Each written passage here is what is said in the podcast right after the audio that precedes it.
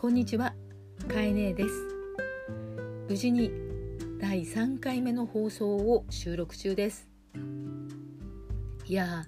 どんな1週間を過ごされましたか、えー、ちょうどですね新型コロナウイルスも自粛が解除されている県も増えていますよね。で今日のニュースでは緩みが見られるという報道がたくさん出ていましたけれどもせっかくここまで頑張ったので皆さん、えー、決してワクチンができているわけではありません、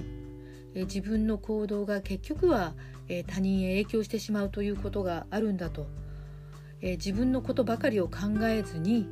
周りのことも考えろということを今なんか教えられてる気がするんですよね。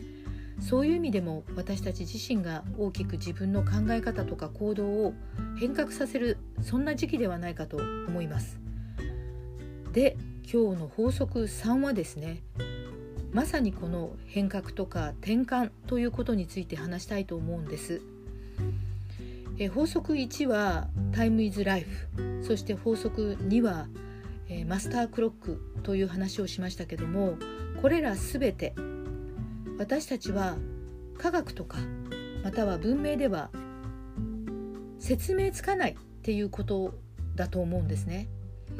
目に見えないことがとても大切になってきてると感じませんか？決して私は宗教家でもないしまたは何かこう占い師のような仕事をしてるわけでも全然ないけれども実際に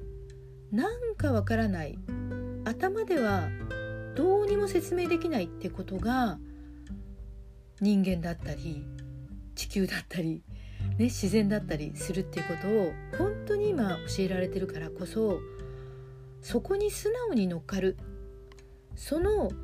ことそのものを自分で受け入れていきながら風に乗っていく自然と共に生きていくみたいなこともまた求められていくんじゃないかなと感じています。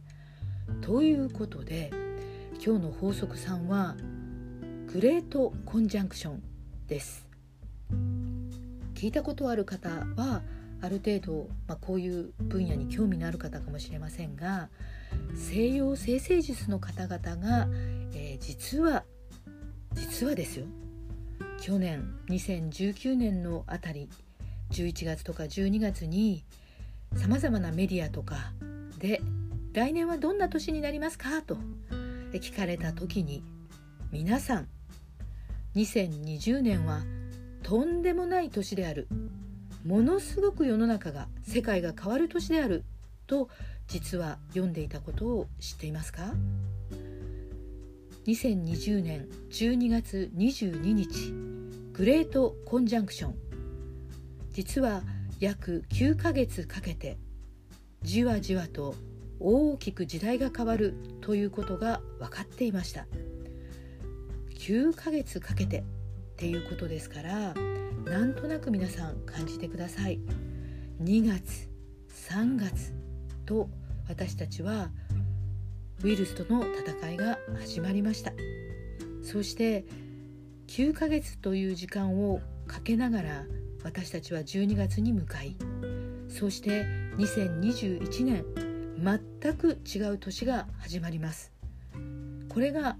グレートコンジャンクションなんです。すごくないですか？私は決してその何て言うんだろう。すごく迷信じみたこととかをめちゃくちゃ信じるっていうタイプではないんですけれどもやっぱり目に見えないものってあるよなと。そうして特に特に昔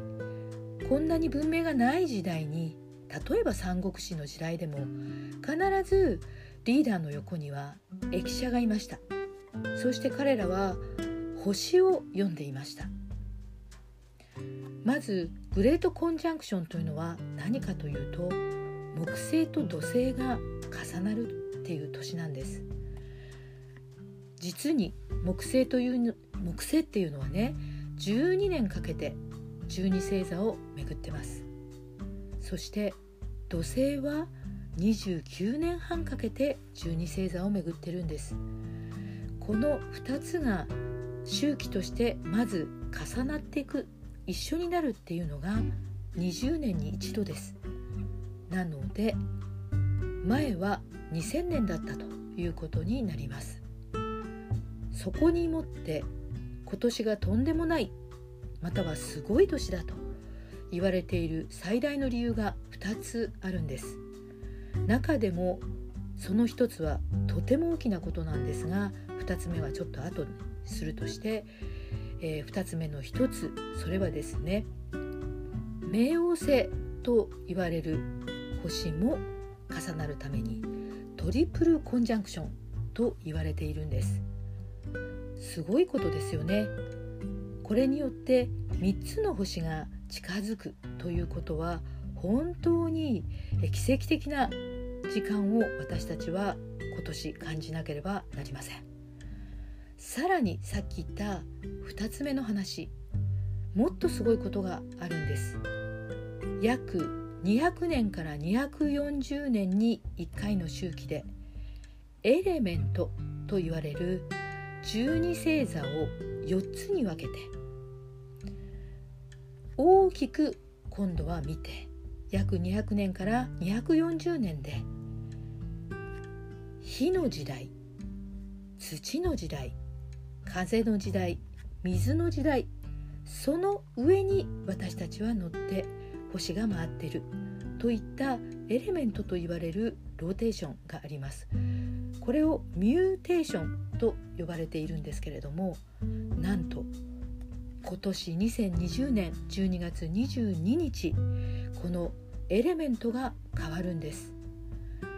今までは土の時代が約200年。まあ正確に言うと1800年代ぐらいから2020年までが土のエレメントだったということです。そして次の時代が風の時代になります。土の時代というのは何かというと私たちがまさに経験をしてきたこの約200年。金銭や物質がたくさんあることが重視される。または形のある土ですよね。形のある資産のあるものが価値である。そして権力とか歴史に重きがある。これが土地の時代でした。すごくないですか？これを生成術の方々は